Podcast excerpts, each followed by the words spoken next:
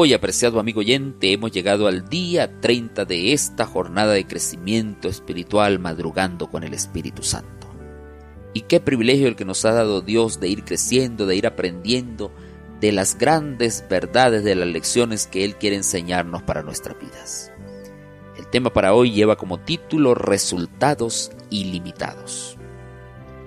Y el texto clave lo encontramos en Juan capítulo 14 versículo 12 Dice la palabra del Señor, de cierto, de cierto os digo, el que en mí cree, las obras que yo hago, él las hará también, y aún mayores hará, porque yo voy al Padre. Qué maravillosa promesa nos ha dejado el Señor a cada uno de nosotros. Y esto es muy importante, porque cuando obramos de acuerdo con la orientación de Cristo, el mismo poder que descendió sobre los discípulos en aquel día de Pentecostés también vendrá sobre nosotros. Veremos la gloria de Dios como nunca la vimos antes y alcanzaremos resultados ilimitados. Cuando abrimos la palabra de Dios en el libro de Hechos vamos a encontrar que esta es una pequeña muestra de lo que Dios puede hacer en favor de sus hijos y de su iglesia. Y lo que sigue después de este capítulo es un verdadero festival de milagros y prodigios nunca antes visto. Pedro y Juan decían, míranos, no tengo oro, no tengo plata, pero lo que tengo te doy. En el nombre de Jesús de Nazaret, levántate y anda. Y aquel hombre se levantó, Hechos capítulo 3, versículo 6. Y las personas oían atónitas y muchos creían, muchos alababan el nombre de Dios. Y dice Hechos 4:4 que el número de los varones era como cinco mil, quienes habían creído la palabra de Dios. Luego Pedro y Juan fueron presos pero los acusadores quedaron sin palabras, siendo obligados a soltarlos. Más tarde los apóstoles fueron tomados otra vez presos, pero la iglesia se unió en oración y los ángeles vinieron para liberarlos. Esteban fue lleno del Espíritu Santo, testificando inclusive en la hora de su muerte. El mundo civilizado de entonces vio como nunca la gloria y el poder de Dios. En todo el mundo fue escuchado el mensaje del Evangelio, según la estrategia del Espíritu Santo. Pero aquella promesa, apreciado hermano, también está para nosotros en este día.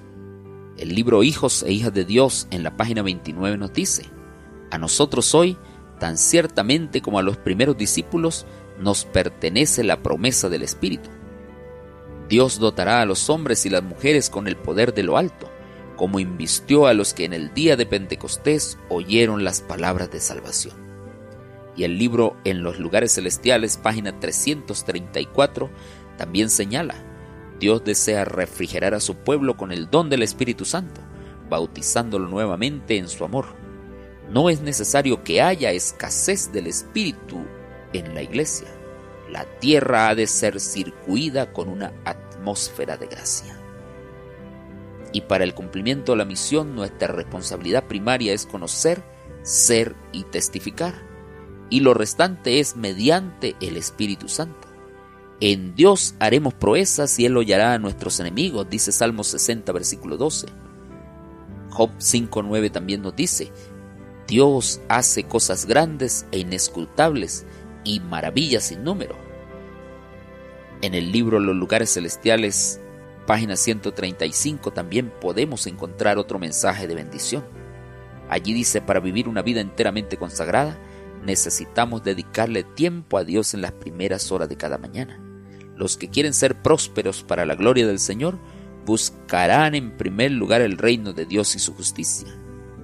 El tiempo dedicado al estudio de la palabra de Dios y a la oración traerá un lucro centuplicado. Y el libro Ministerio Pastoral en la página 68 nos invita de una manera muy especial a reclamar el bautismo del Espíritu Santo. Dice, debemos mantener una conexión viva con Dios.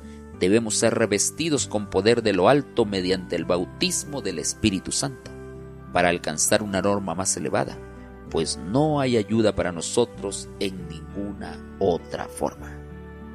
Apreciado hermano, definitivamente Dios nos está llamando a consagrarnos a Él. Dios nos está llamando a reclamar el bautismo del Espíritu Santo para nuestras vidas. Aprovecha y ora por tus amigos. Pide a Dios que ellos también puedan tener bendición en sus vidas en este día. Pide a Dios para que te dé oportunidad de hablarles del gran amor de Dios. Y recuerda también que es nuestro compromiso adorar a Dios con nuestros diezmos, nuestras ofrendas, de forma proporcional y sistemática de acuerdo a las ganancias que hemos recibido. Que Dios te bendiga, querido hermano. Que Dios te acompañe en este día. Maranata.